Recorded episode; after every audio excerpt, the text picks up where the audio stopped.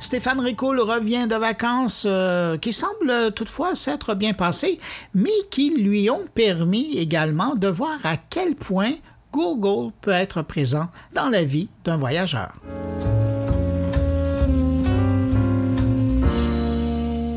Le week-end de la Saint-Jean annonce généralement deux choses, l'arrivée du beau temps et celle de la saison des vacances estivales. J'ai pris un peu d'avance et je me suis aventuré dans six destinations en deux semaines, dont deux escales, qui ne comptent pas pour les vacances, mais qui comptent pour ce qui s'en vient. Les vacances, c'est souvent bien mérité. Nous avons des vies de fous entre famille, amis, loisirs et travail. Ce rythme de fou nous a été subrepticement imposé par l'ubiquité envahissante des technologies, car nos parents avaient aussi cet impératif de jongler entre famille, amis, loisirs et travail, mais l'adjectif fou ne s'appliquait que rarement à leur vie. Les technologies ont été pensées à l'origine pour être efficientes et nous faire gagner du temps, mais elles se sont invitées de façon trop intrusive et ont eu l'effet contraire en nous faisant perdre un temps précieux. Nous passons notre temps les yeux rivés sur un écran, le dos courbé lorsqu'il s'agit du cellulaire et l'attention focalisée à son maximum sur ce qui nous est proposé on a volé notre temps, comme le dirait Olivier Babot dans son dernier ouvrage La tyrannie du divertissement, en évoquant le scrolling, l'art de faire défiler le contenu qui s'affiche sur votre écran de façon infinie de bas en haut, une activité qui, selon lui, nous éloigne de nous-mêmes, nous atrophie et qu'il met en opposition au loisir actif durant lequel nous nous développons, nous nous émancipons, que ce soit à travers la lecture, le sport, la réflexion, etc., avec au final un choix à faire qui se résume à résistance ou soumission. Mais très sincèrement, après mes deux semaines de vacances, je me pose réellement la question à savoir si c'est encore un choix que nous pouvons faire. Si je reprends encore une fois les mots d'Olivier Babot, c'est hyper difficile la liberté. Vous avez dans votre poche aujourd'hui en permanence une infinité de contenus prévus pour être ceux qui sont les plus attractifs pour vous, ceux qui vous conviennent. Quelle force il faut pour dire je vais prendre un livre, créer quelque chose, ou même rêvasser. Il est prodigieusement difficile de résister à cette tentation. On a tous ce problème-là. Et effectivement, c'est exactement le problème que j'ai rencontré durant mes vacances.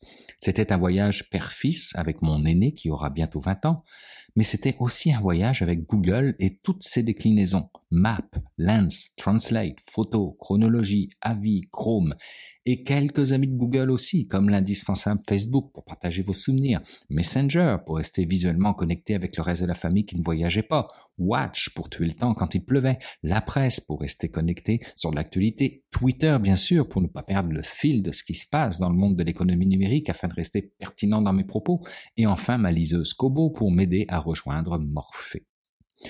Un voyage technologique qui n'aura pas permis de décrocher des écrans. C'est vrai pour moi ou mon fils, mais avoir le nombre de touristes qui défilaient devant nous avec le cellulaire à la verticale dans la main pour pouvoir se diriger vers la destination choisie ou se prendre en selfie devant un paysage ou un bâtiment, c'est aussi vrai pour une grande majorité du monde. En fait, pour être vraiment honnête, carte, livre ou appareil photo représentaient l'exception. Alors comme j'ai pu le lire sur ma liseuse durant mes vacances, dans le livre de Charlène Biondi, Décodé, que je vous conseille au passage, comment penser l'impact des technologies si on ne peut plus les distinguer de nous-mêmes? Car ces dernières ont effectivement façonné progressivement nos imaginaires, faisant émerger des aspirations individuelles inédites. Charlène Biondi écrit On ne peut pas virtualiser les musées, dématérialiser les paiements, transformer une thérapie en nudge algorithmique, remplacer son banquier par un robot avertisseur, et en même temps conserver le sens que l'on donne au musée, l'idée que l'on se fait de l'argent, l'image que l'on a de soi. On voit alors se dessiner à travers ces milliers d'innovations anodines qui refondent petit à petit notre quotidien, ce qu'il y a de fondamentalement politique dans la transformation numérique.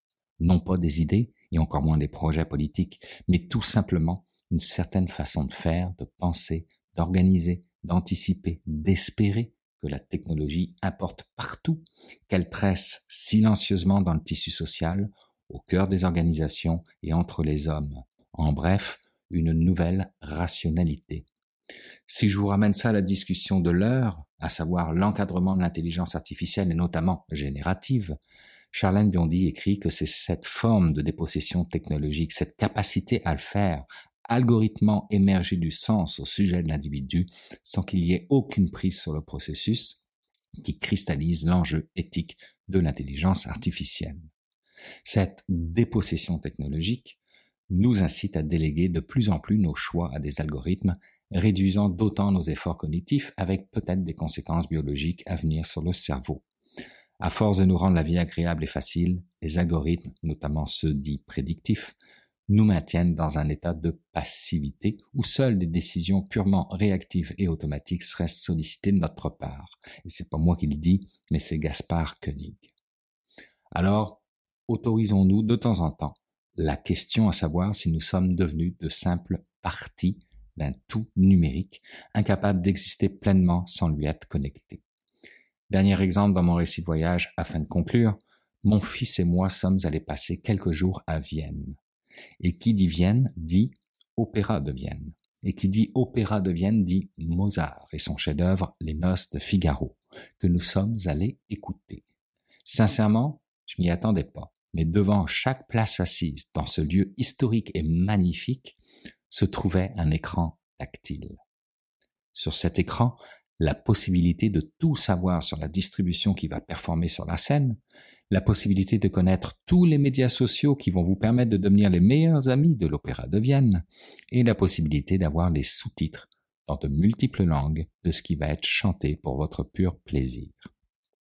Au final, dans ce décor évocateur et chargé d'histoire, nous avons passé 30 à 40% de notre temps à lire sur un écran pour comprendre ce qui se disait en contrebas de la scène.